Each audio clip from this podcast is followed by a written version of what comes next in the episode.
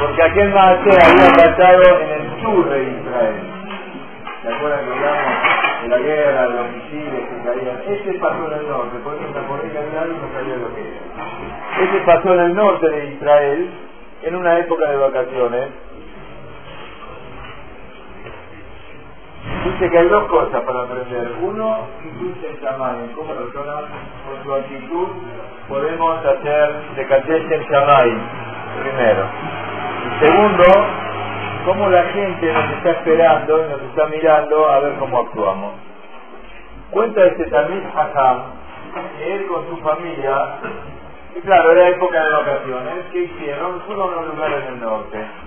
Una mañana cuando iba a hacerse fila en Mirón, justamente donde está la tumba de, Simón Barrio seguramente que este Mosai Zapaz el domingo va a ser ahí este, una cosa de multitudes que van, toda. Bueno, pero él resulta que iba para ahí, a hacerse fila y no se dio cuenta cuando estábamos manejando y rozó a un coche que estaba estacionado en la mitad del camino, en un costado del camino. Cuando lo rozó, dice, me bajé del coche, lo revisé a ver qué le había hecho, para ver, eh, hice un daño, tengo que pagar, uno hizo un daño, tiene que pagarlo. Y por la verdad que me di cuenta que lo que había hecho era apenas una raya en uno de las de luces de atrás, ¿cómo se llama? Los focos, en uno de los focos de atrás, que lo rajé.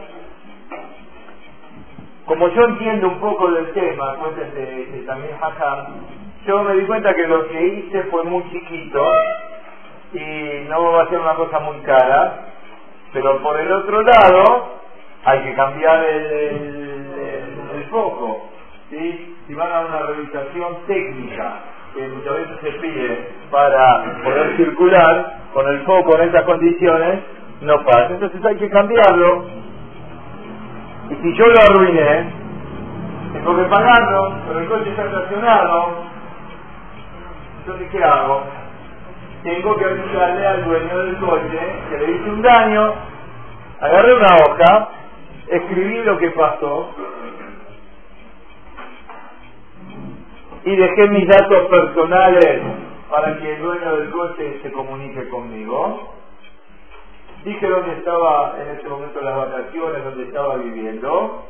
Empezando de comillas acá, me voy a alegrar mucho de recibirte y pagarte lo que corresponde que le tengo que pagar. Todo esto le dejó puesto entonces. ¿Qué pasaría acá en la Argentina si una persona roza un coche y agarra el poquito, le hizo un eh, rayón, un poquitito, ¿qué hacemos? ¿Qué hacemos todo? Eli. Seguimos todo largo, ¿no?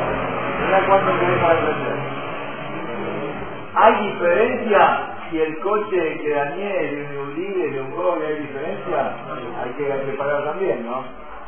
Dice yo que Baruch Hashem, que me crié en un Betamedrat, en una yeshiva, y qué lindo, ¿no?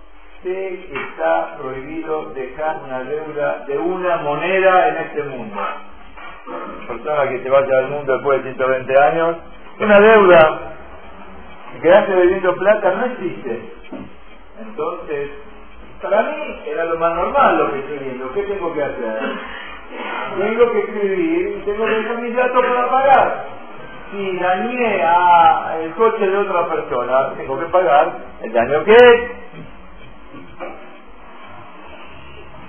No interesa si después esto lo cobro del seguro o no lo cobro del seguro, es otro, otro, otro tema. Pero la verdad que el daño, yo lo pago. Si el seguro me lo tiene que pagar a mí, que me lo pague, pero yo mientras tanto tengo que pagar. Esto hice. Hice pasaron cuatro horas.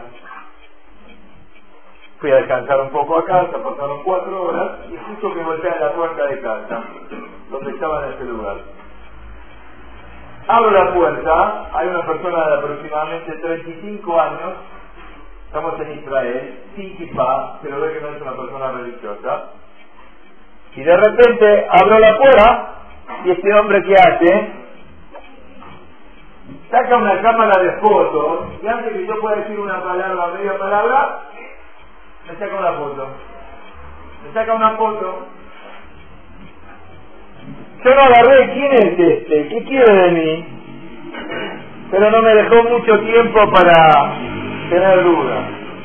Empieza a hablar y me dice, seguramente vos sos la persona que dejaste la hoja ahí arriba de mi coche. Tenés que saber que cuando yo leí la nota tuya, le dije a mi esposa y a mis hijos que no puedo creer que esta hoja sea verdad. Que haya personas como vos, no puedo creer que haya una cosa así. Pero cuando fui a ver el foco y vi que la verdad que el foco está dañado, entonces dije, bueno, no es mentira. Entonces yo primero vi la hoja y segundo me está cargando.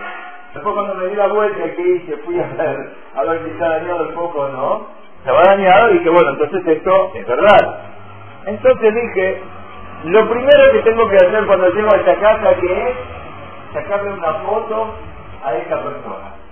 Y que hice, para tenerte presente y recordar siempre que el mundo no es que no es que cada uno hace lo que quiera, que hay un juez, hay un DIN, y lo principal, que hay gente que tiene esta realidad y vive con esta realidad en la vida de ellos, y se comportan de esta manera, y están dispuestos a sacar plata de su bolsillo, incluso que alguien no se lo pida. Normal, uno le reclama, bueno, está bien, toma, se paga. Pero de repente uno solo decir, mirá, yo te debo, yo te hice y por lo tanto te tengo que pagar, hay mucha gente así. Y este es un caso que lo estremeció. En ese momento, pues al dueño de casa que había dañado el coche, le dijo, ¿cómo, ¿cómo estás diciendo que yo estoy pagando algo que nadie me reclama? Dijo, sí, sí, claro, me estás pagando algo que yo no te reclamé. Le dijo, no, no te das cuenta, ayer me reclama, está bien, vos no me reclamás, pero ayer me está reclamando, así quiere que me comporte. Le dice la persona a esta, dijo, bueno, justamente por esto vine a sacarte una foto, porque yo no puedo creer que hay gente como vos. Me parece que esto es un caso muy especial y quiero que la foto tuya quede al lado mío para que yo la pueda haber seguido y eh, aprender un poquitito de su comportamiento, a ver si yo me puedo llegar a comportar de la misma manera que vos.